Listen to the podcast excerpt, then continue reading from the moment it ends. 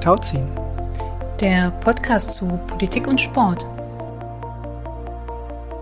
Herzlich willkommen zur zweiten Folge von Tauziehen, dem Podcast zu Politik und Sport. Schön, dass ihr dabei seid. Ich bin Nico Mikulic und ich sitze hier mit Nina Reib und wir werden gemeinsam über Politik und Sport in allen Facetten sprechen. In dieser Folge werden wir gemeinsam über Sport und Dorf nachdenken. Nina, du leitest die Geschäftsstelle des Netzwerks Sport und Politik für Fairness, Respekt und Menschenwürde bei der Deutschen Sportjugend. Ja, genau. Und äh, Nico, du arbeitest bei der Sportjugend Hessen in einem Demokratieförderprojekt. Also unsere heutige Folge ähm, behandelt das Thema Sport und Dorf. Ähm, und wir haben uns vorgenommen, auch mit so den, den ersten Schritten hier in diesem ähm, Podcast, in dieser Folge, auch so ein bisschen darauf zu schauen, zusammen zu reflektieren, wie unsere persönlichen ähm, Verknüpfungen zu dem Thema Dorf sind, ähm, um das auch so ein bisschen transparent zu machen. So sind wir Stadtkinder oder Dorfkinder oder wie sieht es eigentlich aus? Und ähm, genau, Nico, ich weiß, dass du in zwei Metropolen wohnst. Mhm. Ähm, und du arbeitest dennoch oder auch, auch zusätzlich, wie auch immer, äh, viel mit Sportvereinen aus Dörfern und in ländlichen Regionen zusammen. Und da würde es mich jetzt interessieren, wie denn jetzt so deine Bilder aussehen und deine Verknüpfungen zum Thema Dorf. Ja, das ist, ähm, ja, du hast es richtig beschrieben. Also ich bin ein absolutes Stadtkind, ähm, in Frankfurt groß geworden und auch nie so richtig weggekommen. Jetzt ist ähm, noch Düsseldorf dazugekommen als eine weitere sehr große Stadt.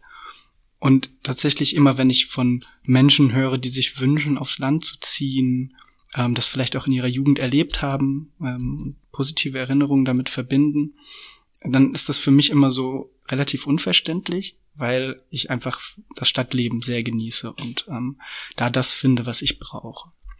Und ich merke aber ganz oft, dass ähm, ich natürlich gewisse Bilder auch vom Landleben im Kopf habe und ähm, und ertappe mich dann auch dabei, dass ich total unbewusst, aber manchmal auch so Sachen sage wie ähm, bei euch auf dem Land ist es ja auch ganz schön. Und das ist also an der Stelle meine ich das natürlich, weil ich das wirklich schön finde.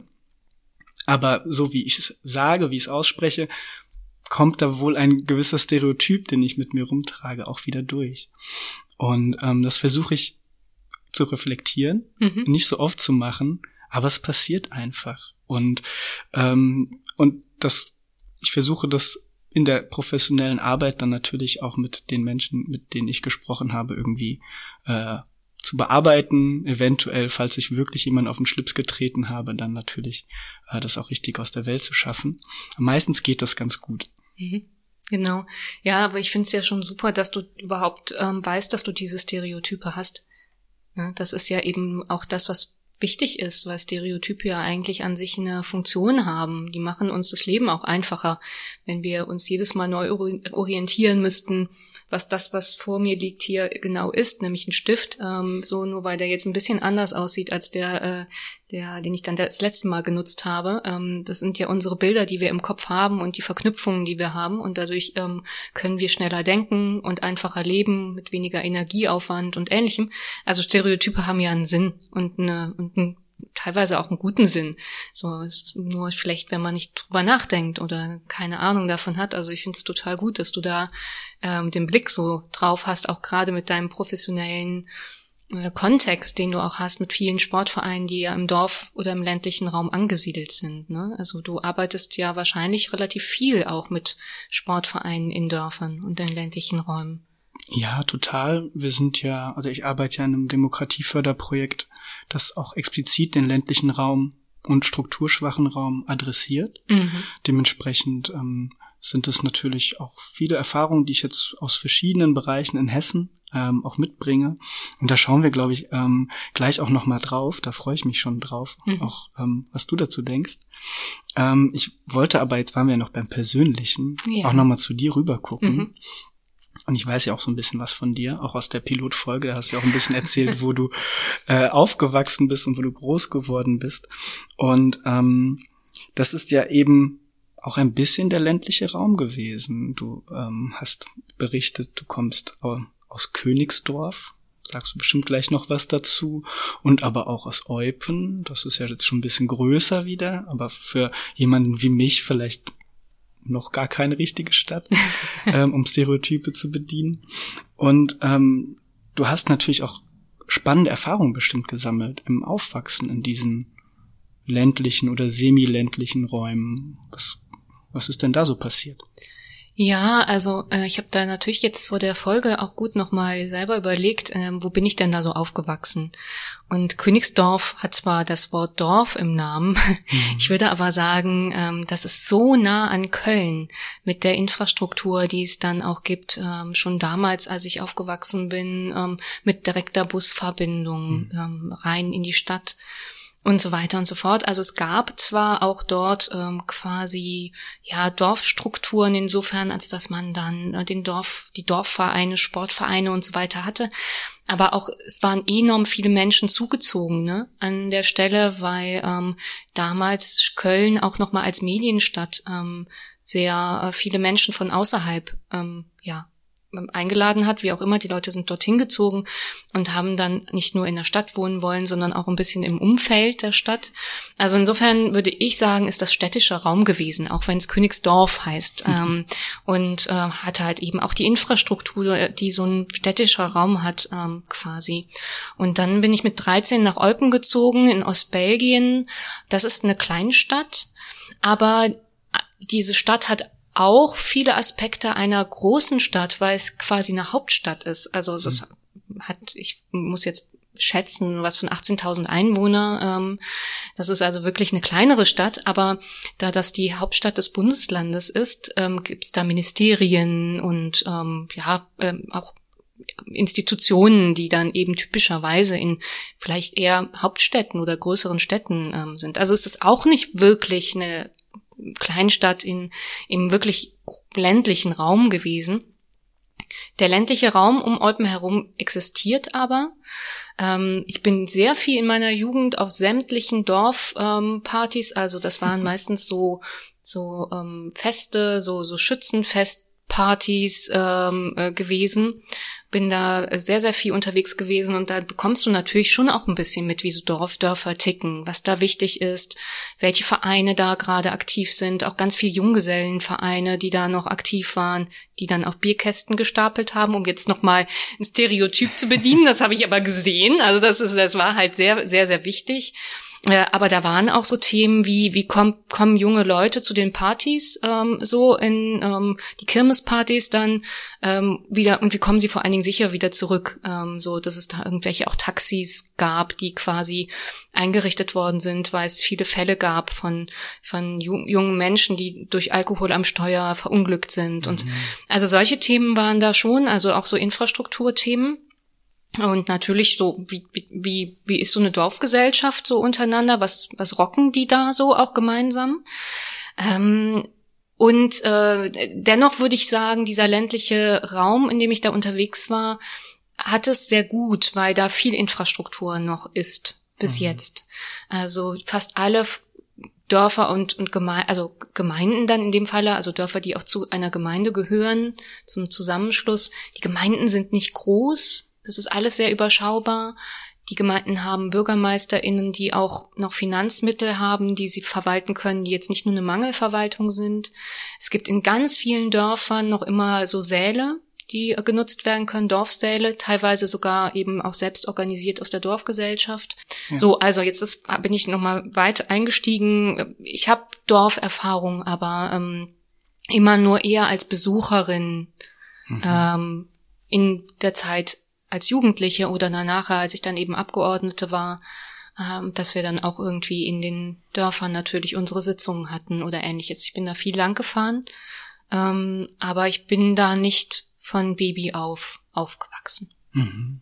Also ein, ein bisschen ein Hybrid, den du ja. da mitbringst. Ja, aber ja. das Spannende ist, was du ja auch beschreibst, und die Frage stellen wir uns ja auch noch im Laufe unseres Gesprächs heute, gibt's eigentlich das Dorf? Mhm. Ähm, und sind die alle gleich? Mhm. Und kann man Pauschalaussagen treffen? Oder wie muss man ähm, sich das vielleicht auch vorstellen? Und welche Rolle spielt dann auch ein Sport, Schrägstrich Sportverein mhm. in Dörfern? Genau, das sind die relevanten Fragen, total. Okay. Bevor wir, oder um, um inhaltlich einzusteigen, so rum besser gesagt, haben wir ja auch uns wieder gegenseitig was mitgebracht. Mhm. Und ich habe ähm, dir wieder ein Zitat mitgebracht. Und das ist ein ähm, aus einem Gedankenprotokoll. Also es ist nirgendwo aufgeschrieben, es ist mhm. in einem Gespräch mhm. ähm, mit mir, mir gesagt worden. Und ich zitiere das jetzt mal sinngemäß. Ich habe bestimmt ein paar Worte vergessen, die da gesagt wurden, aber ich glaube, mhm. ähm, ich krieg das gut hin. Bin sehr gespannt. ja, ich auch.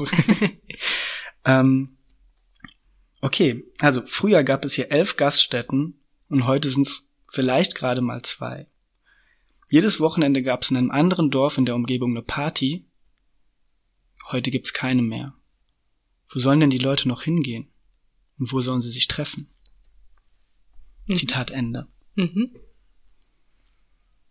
Und es war ein Gedanken, ähm, Aufschrieb, wie auch immer, Notiz von einem Gespräch, das du geführt hast mit einer Person. Genau, ich kann es ja mal, um dich ein bisschen reinzuholen, ja. ja. Das ist mit ähm, in einem Sportverein mhm. gewesen. Da habe ich mich mit dem Vorstand getroffen und da ging es darum, dass ich die Menschen gebeten habe, mir mal zu beschreiben, was in ihrer Gemeinde so los ist und was für sie wichtig ist. Ähm, und das hat dann ein Vereinsvertreter gesagt in der, in der Selbstbeschreibung des mhm. Ortes.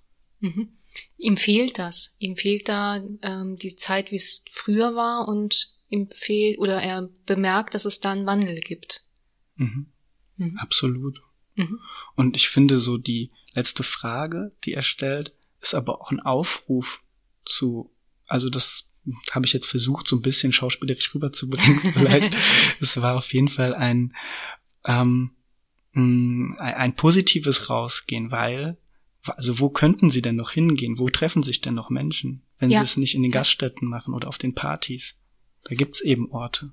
Hat er eine Antwort schon auch mitgegeben im weiteren Gespräch oder ist das dann in eine andere Richtung, hat sich das in einer anderen Richtung entwickelt?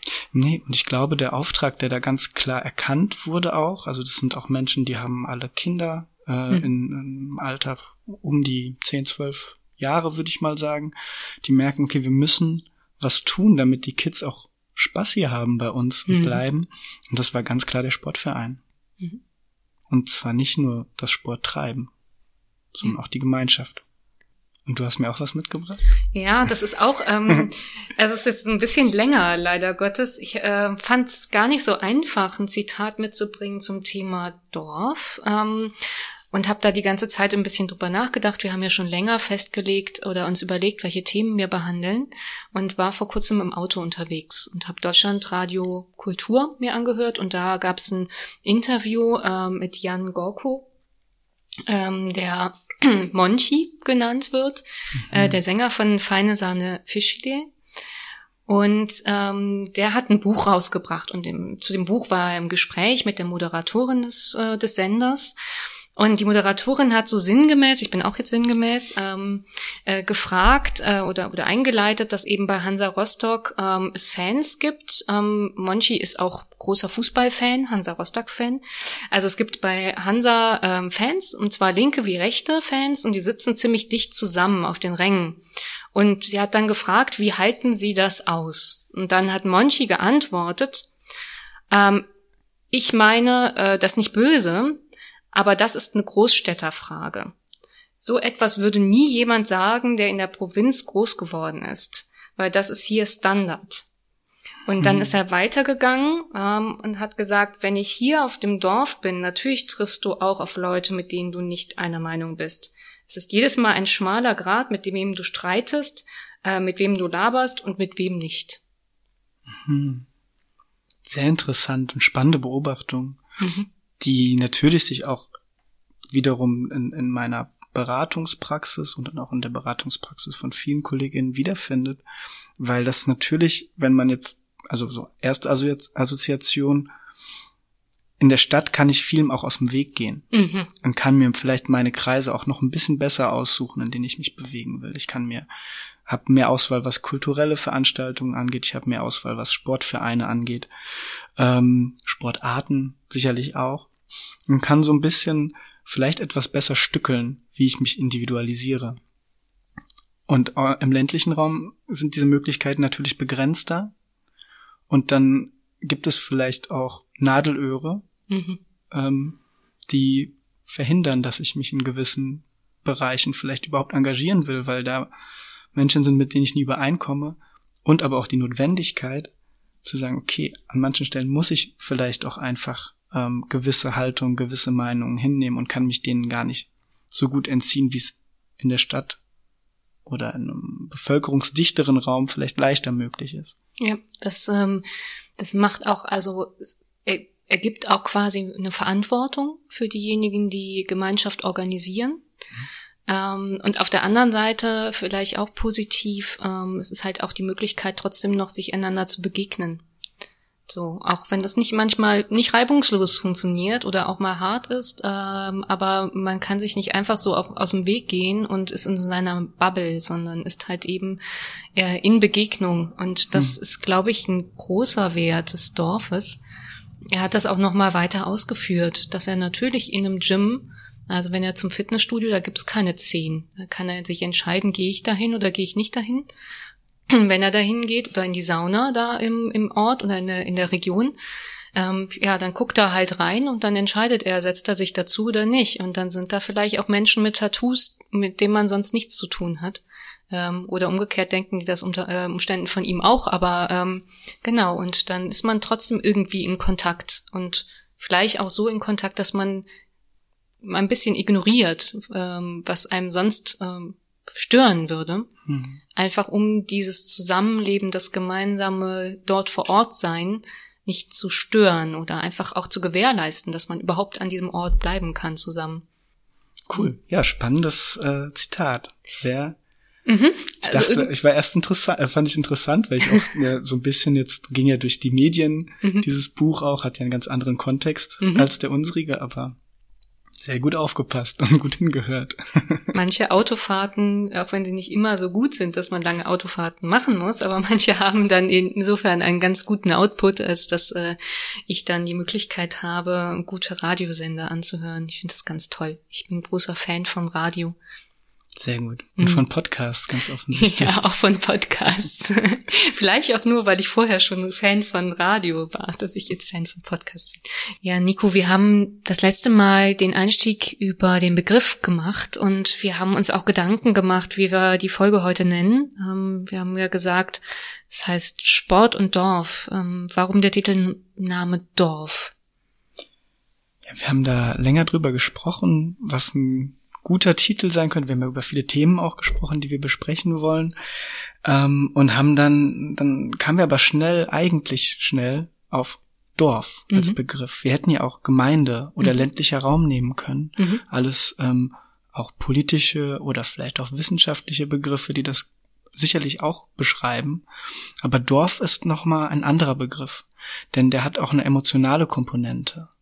Ein Dorf beschreibt für mich gelesen, auch ähm, ein Gefühl von Zusammenhalt vielleicht, ein Gefühl von einem Raum und nicht nur einen Raum als politischen Raum. Hm. Und deswegen waren wir sehr schnell beim Titel Sport und Dorf. Und beim Sport gibt es auch das olympische Dorf. Also insofern passt es auch vielleicht zu dem zum Sportkontext.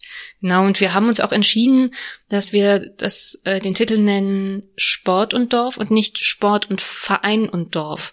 Ich glaube, wir werden sehr viel über Sportverein sprechen, ähm, aber im Dorf gibt's halt nicht nur den Sportverein, sondern es gibt Sport allgemein. Das ist durchaus auch ein Tourismusfaktor, zum Beispiel Sportangebote zu haben.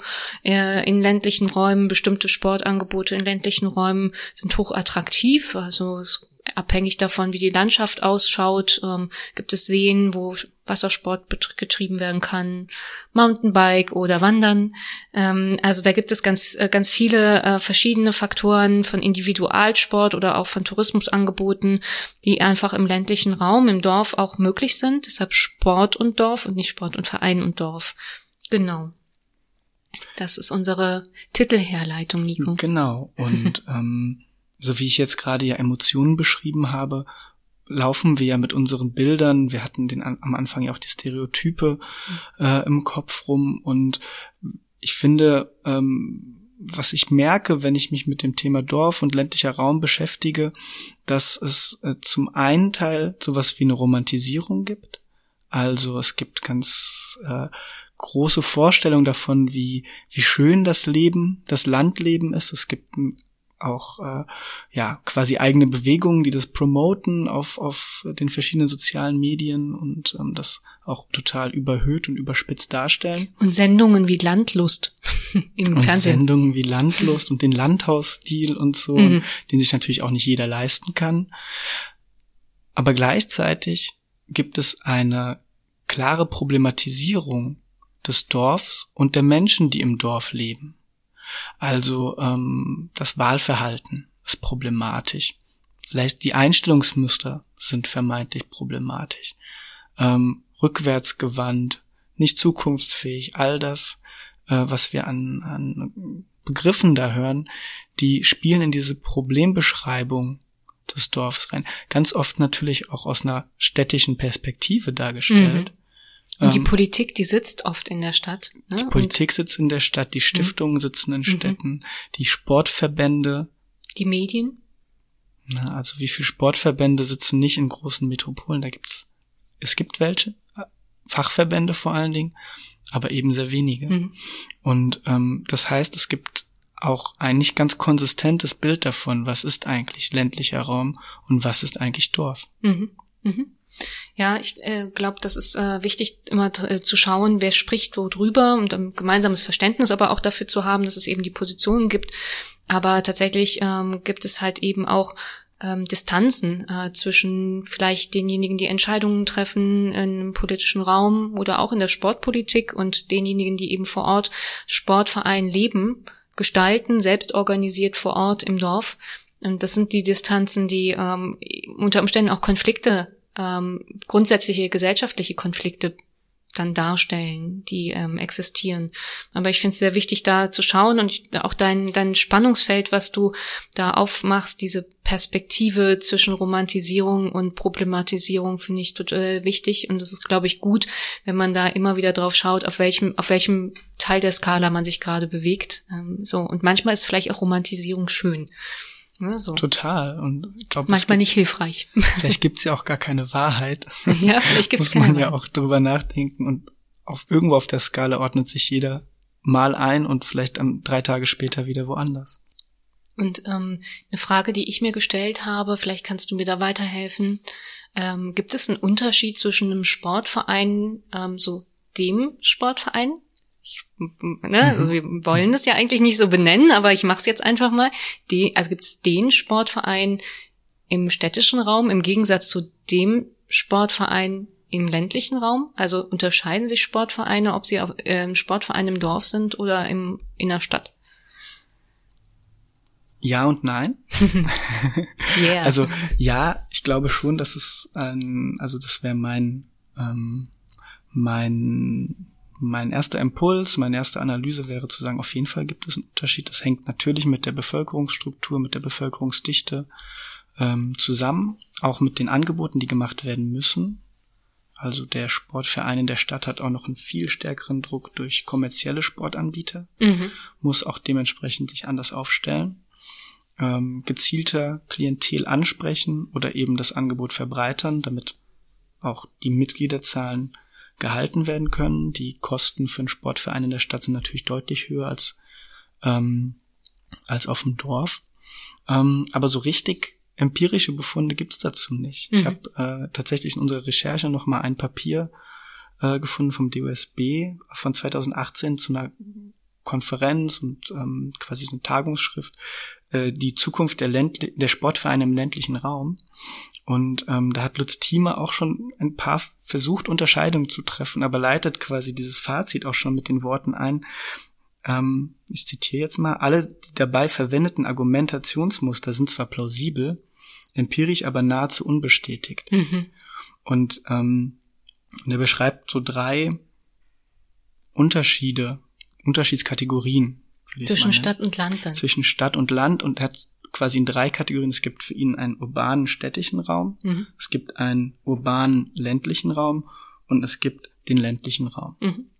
Und ähm, spannend fand ich da, schreibt das so, Ähm, in urbanen städtischen Räumen sind Sportvereine als Dienstleister oder Identitätsstifter und Bewahrer anschlussfähig und anschlussfähiger dann mhm. entsprechend. In urbanen ländlichen Räumen eine der wenigen Möglichkeiten zur Schaffung von Identifikation und Produktion von Sozialkapital.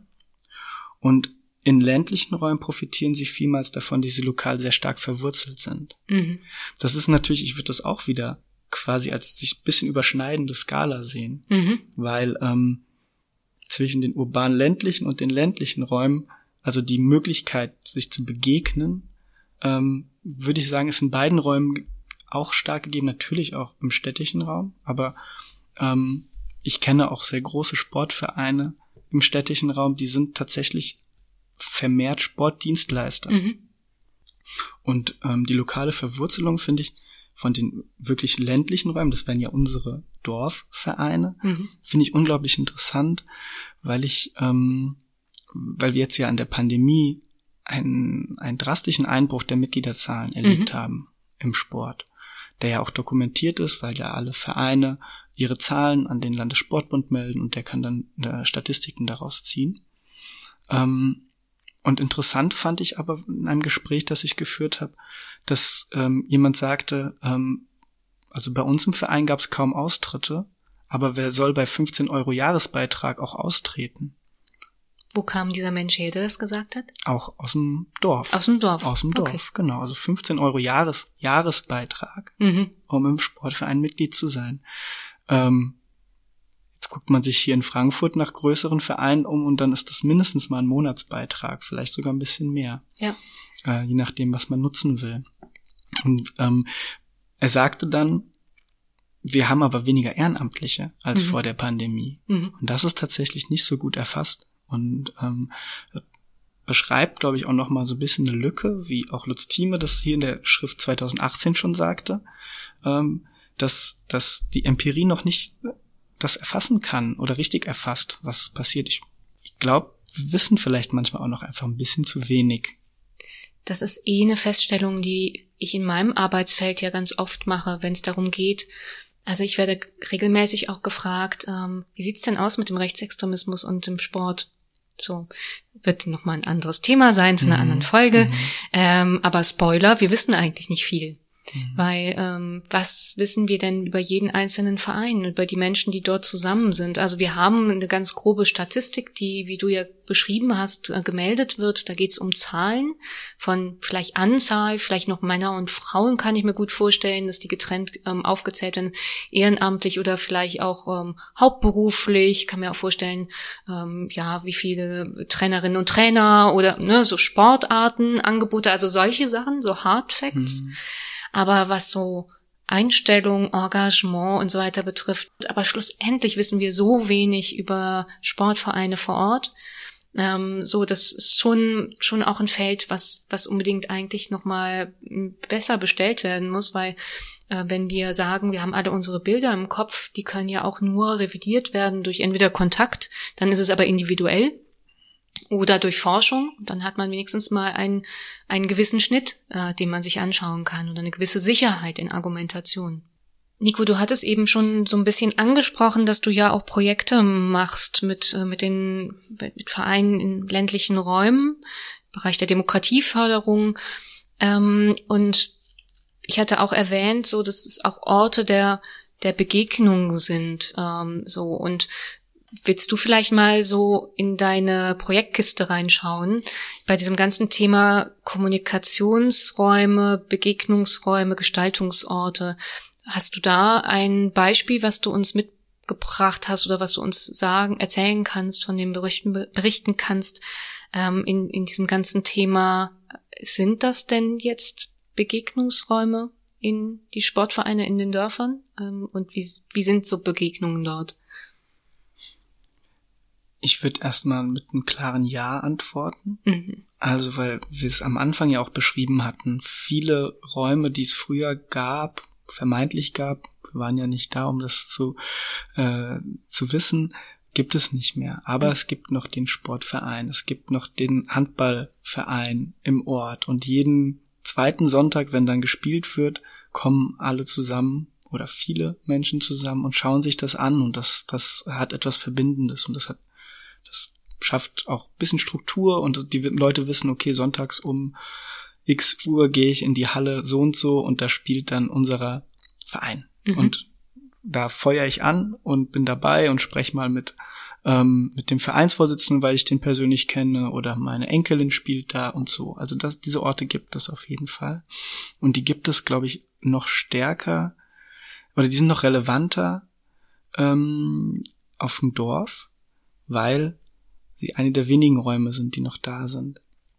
Und ähm, so aus der Praxis ähm, bemerke ich schon, dass viele Vereine auch unterschiedliche äh, Probleme mit sich tragen. Also natürlich ist ein Hauptthema, und das kennen wir ja alle, die im Bereich des Engagements der Zivilgesellschaft unterwegs sind, ob Dorf äh, oder Stadt, es braucht mehr Ehrenamtliche, es braucht mehr mhm. Menschen, die sich engagieren, die ähm, ein Ziel teilen und sich daraufhin bewegen. Ähm, das ist ein ständiger Begleiter. Ehrlich gesagt würde ich fast mal provokativ fragen, war es jemals anders? Mhm. Ähm, und auch in der Schrift, die ich vorhin zitiert habe, wurde das auch nochmal sich angeschaut. Ähm, wie nehmen denn Vereine im ländlichen Raum diese Belastungssituation wahr? Und das kam ganz ambivalentes Verhältnis, äh, Ergebnis raus.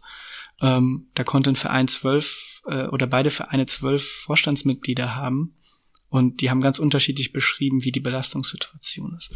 Also auch wieder hoch individuell. Aber ähm, thematisch merke ich schon, dass die Menschen, die in, im Dorf leben, ein gutes Gespür haben, was gerade relevant ist für sie. Ein Verein, mit dem ich arbeite, da gibt es verschiedene Themen und insbesondere das Thema Kinder- und Jugendförderung mhm. ist da ganz zentral. Und ähm, die, mit denen bin ich ganz, ganz schnell in das Thema Kinderrechte reingekommen und musste mich gar nicht groß verbiegen oder ganz, ganz viel Überzeugungsarbeit leisten, dass das relevant ist an der Stelle, sondern wir waren sehr schnell da, weil das ein hochrelevantes Thema für diese Gemeinde, für diesen Ort, für dieses Dorf ist. Ähm, in anderen Vereinen, in anderen Dörfern gibt es wiederum andere Themen, die relevanter sind. Da kann es darum gehen, dass es ähm, Vorfälle gab, Gewaltvorfälle, dass das das Thema war, dass es vielleicht auch jetzt im Zuge von ähm, der Pandemie eben diese sogenannten Montagsspaziergänge gab mhm. und dass sich dann gewünscht wurde, dass die, dass die Zivilgesellschaft sich stärker zeigt und stärker gemeinsam sich auch da, dagegen positioniert und klar macht, was eben an der Stelle wichtig ist. Und ähm, so, so sind es eben unterschiedliche Themen. Und was vielleicht ein Vorteil auf dem Dorf ist, dass man diese Themen dann auch fokussieren kann und der Verein nicht angehalten ist, weitere Themen aufzunehmen, weil die virulent sind gerade, weil vielleicht viele Menschen gerade neu zugezogen sind oder ähm, das Thema Vielfalt irgendwie anders gedacht werden muss oder oder oder oder alle, alle Themen, die ich jetzt auflisten könnte. Ähm, und so kann, können diese Vereine vielleicht etwas fokussierter an, an einzelnen Themen arbeiten, um dann zu gucken, wie bringe ich das wirklich in die Praxis. Also Kinderrechte sind großartig und wichtig und es ist total gut, sich auch nur inhaltlich darüber auszutauschen. Das stärkt schon. Aber viel relevanter wird's noch, wenn man schaut, okay, was haben die denn für einen Effekt auf unser Leben? Wie schaffen wir es denn vielleicht kindergerechter, jugendgerechter zu sein? Was müssen wir als Verein machen? Und das sind die Fragen, die wir dann auch stellen. Wir sind dann ein bisschen fies und bohren dann auch und fragen dann nach. Ähm, und dann kommen wir relativ schnell auch immer wieder in Handlungen gemeinsame Freizeiten, die entwickelt werden, ein Jugendcamp zum Thema Nachhaltigkeit, das äh, sich die Kinder und Jugendlichen gewünscht haben, dass sie dann auch selbst größtenteils gestaltet haben. Das sind dann so Praxisbeispiele, äh, wie es dann in die Umsetzung kommt. Die Projekte, die sich an euch wenden, haben ja schon Problembewusstsein.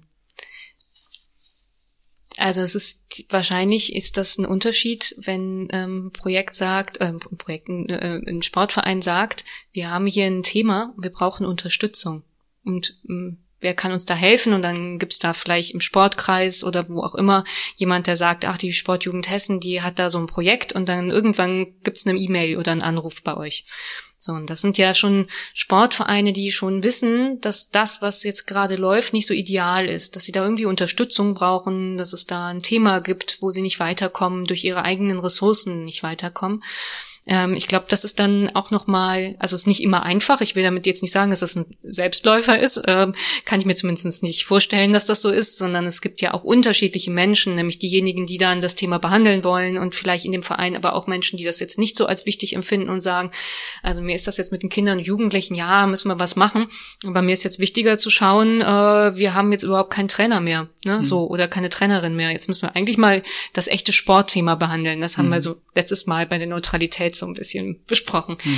Ähm, genau, also ich ähm, kann mir vorstellen, dass es da unterschiedliche Vereine gibt, ähm, die Problem, größeres Problembewusstsein haben oder Themen ähm, offensiver angehen, wo sie merken, dass sie da an ihre Grenzen kommen oder die einfach so Zukunftsthemen sind und die sie behandeln möchten. Das ist ja eben auch ein Sportverein. Sportvereine sind die Menschen, die zusammenkommen, zufällig mehr oder weniger, ähm, äh, die sagen, wir möchten gerne zusammen Verein gründen äh, oder den auch weiterführen. Und ein Sportverein ist halt eben selbst organisiert durch diejenigen, die da sind. Ähm, so. Und ähm, auf der anderen Seite, das finde ich ganz interessant, beim, beim Sportverein im, im Dorf, da hat man vielleicht nur einen Verein und da muss man sich dann entscheiden, möchte ich mit denen mitmachen oder nicht. Und bin ich dann überhaupt da auch willkommen? Oder sind das vielleicht auch geschlossene Strukturen und dann hat man nur einen Verein, aber der passt so überhaupt gar nicht zu mir. Vielleicht nicht zu meinem, ähm, zu meinem Leben, wie ich mir das so vorstelle, weil das ist vielleicht ein sehr männlich geprägter, konservativer Verein und da passe ich einfach von meinem Typ her nicht rein. Oder ich habe das Gefühl, ich passe nicht rein, weil es sozusagen so kommuniziert wird. Und die sind eigentlich total offen. Aber ich, da ist so eine Schranke, weil ich das Gefühl habe, so, so Typen wie ich bin, sind da überhaupt gar nicht. Hm. Die sind alle irgendwie so und so ne? Nach meiner Vorstellung und machen, die öffnen sich einfach nicht so, dass ich das Gefühl habe, ich hätte da einen Platz. Also ähm, das ist so ein bisschen die, das Thema Verantwortung, glaube ich, im, im ländlichen Raum.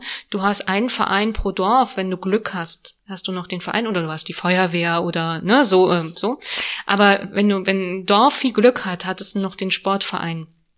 So, und ähm, dann ist aber der eine Sportverein, dann ist das vielleicht der Handballverein. Ja, dann gibt's wahrscheinlich ganz viele junge Menschen, die in dem Dorf dann auch Handball spielen. Wenn es Fußball geben würde, würden die ganzen jungen Menschen Fußball spielen oder auch ältere Menschen. Aber wenn du, wie ich zum Beispiel, zwei linke Hände hast in Bezug auf ähm, Ballsportarten, ja, dann ist das wahrscheinlich nicht mein Sportverein, außer ich sage, ich bin dann diejenige, der eher organisiert, ne, und dann selber den Sport nicht macht. Da gibt es ja auch verschiedene Rollen, die man einnehmen kann. Also, aber ein bisschen so ein bisschen, äh, so um ein wenig auf ähm, auf äh, so die Probleme da vor Ort zu schauen, auf die Sportvereine, also diese Frage von Zugang und und geschlossenen Strukturen, glaube ich, ähm, ist, ist so ein Thema, das nochmal eine andere Verantwortung hat irgendwie im ländlichen Raum. Das ist zumindest mein Gefühl. Ähm, auch in Bezug auf, auf Einstellungsmuster. Also wie offen bin ich oder wie bewusst bin ich aber auch geschlossen. Ich habe eine bestimmte, auch vielleicht politische Haltung, ähm, die in meinem Sportverein auch vorherrschend ist. Und dadurch sind, ist ein Zugang von anderen nicht möglich oder ähm, vielleicht sogar gefährlich unter Umständen. Ne? Also wenn es ein Sportverein, der tatsächlich äh, ist, der vielleicht tatsächlich ähm, einen Vorstand hat, der ja antidemokratische Einstellungen hat, ähm, rassistische Einstellungen hat, dann äh, ist eine Person, die vielleicht ähm, ja ähm, ja migrantische Biografie äh, hat oder wie auch immer, ähm, ist da nicht nur nicht gefühlt willkommen, sondern de facto nicht willkommen. So, und ich glaube, das ist natürlich dann auch nochmal auf im ländlichen Raum ein Faktor, der eventuell schwerer wiegt als in der Stadt, wo es mehr Auswahl gibt. Da ist das zwar immer noch nicht gut, dass der Sportverein in der Stadt vielleicht dann sich sehr geschlossen ähm, ja sehr geschlossen funktioniert, aber äh, man hat zumindestens die Auswahl. Ich kann dann in den bunten Sportverein gehen, ich kann in den feministischen Sportverein gehen, ich kann in den Sportverein, äh, den, den türkischen Sportverein gehen. Äh, ne? Also man hat einfach die, die große Auswahl.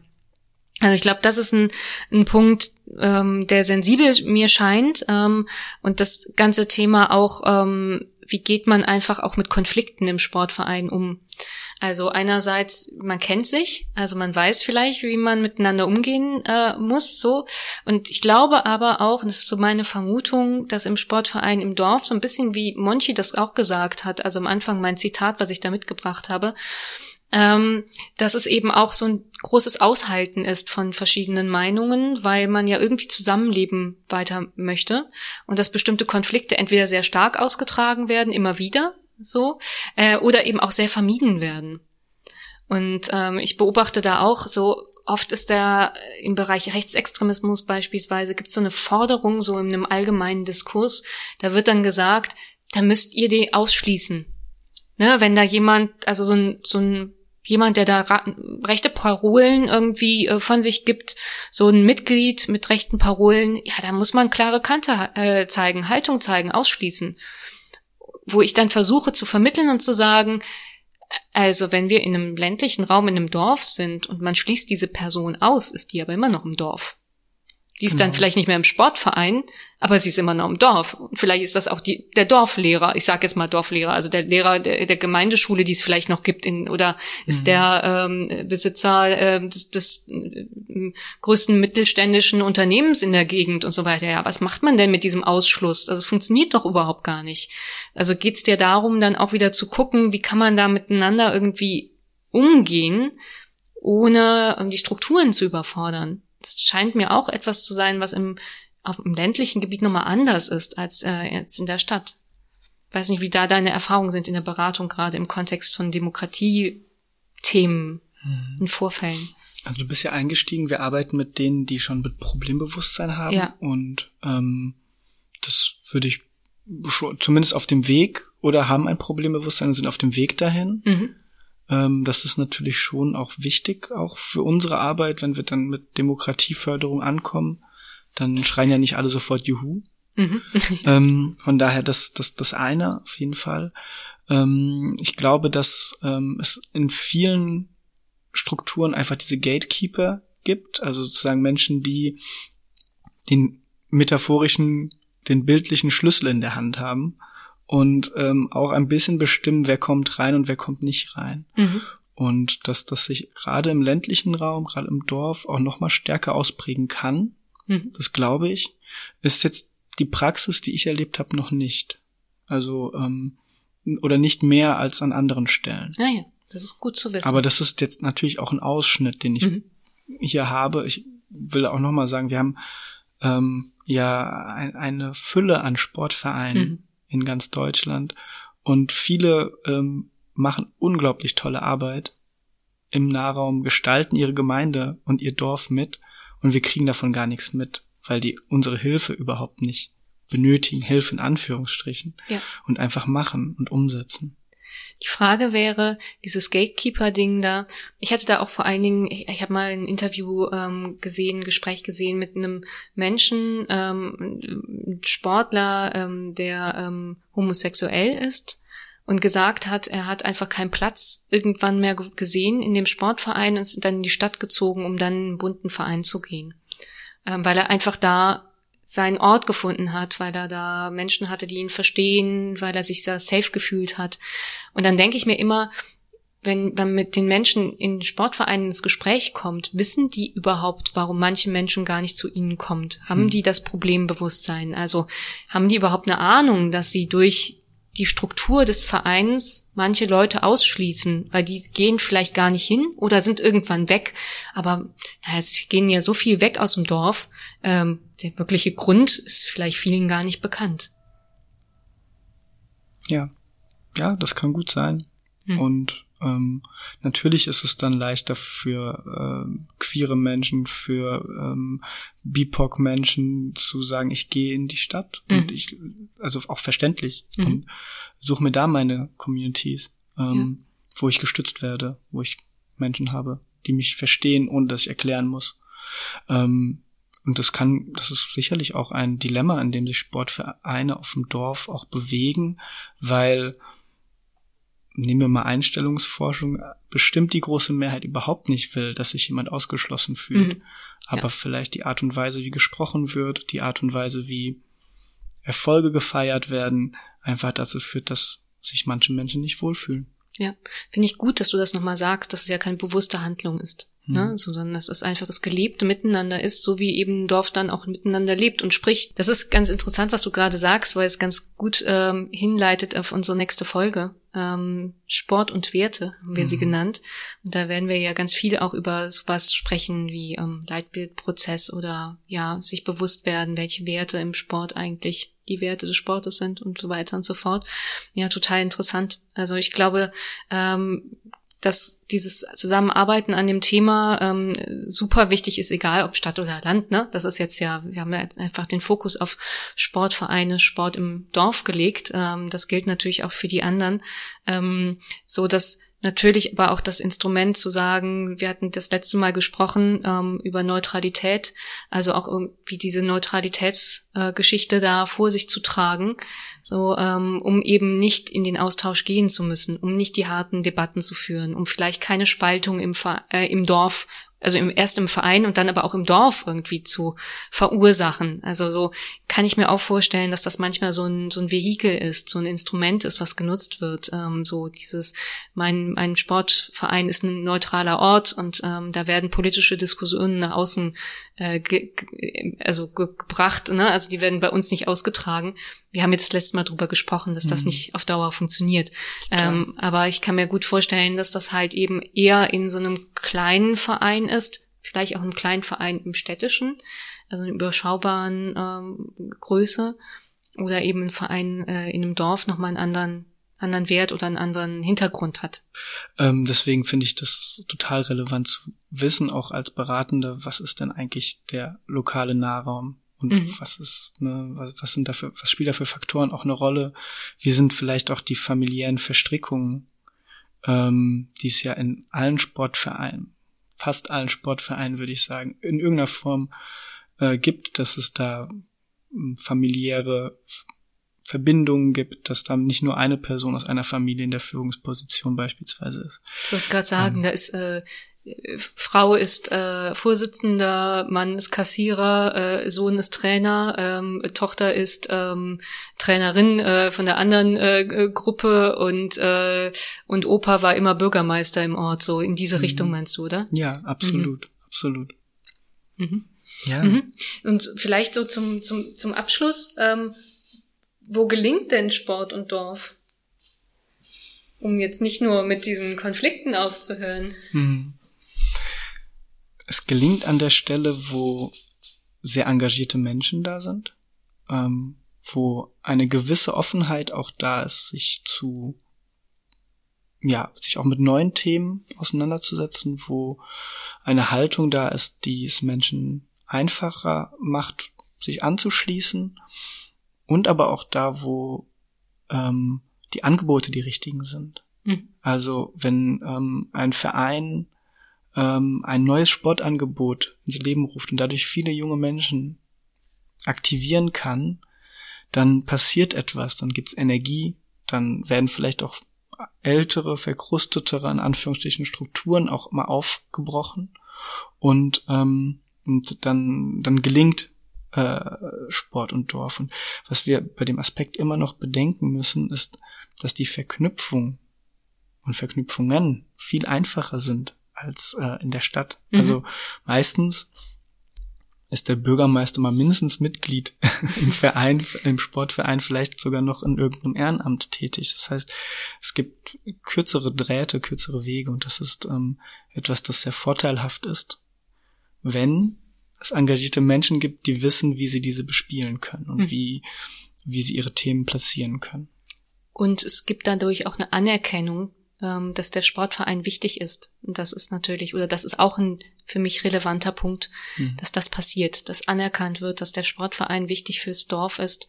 Ich glaube, dann kann es auch gelingen, mhm. äh, wenn, wenn diese, dieses Bewusstsein da ist von der Dorfgesellschaft, aber auch von der Politik äh, im Umfeld äh, und das nicht als Selbstverständlichkeit angesehen wird, ähm, dass diese Struktur auch Aufgaben übernimmt, die eigentlich Aufgaben der Politik noch wären, ähm, nämlich äh, ja den Nahraum zu gestalten.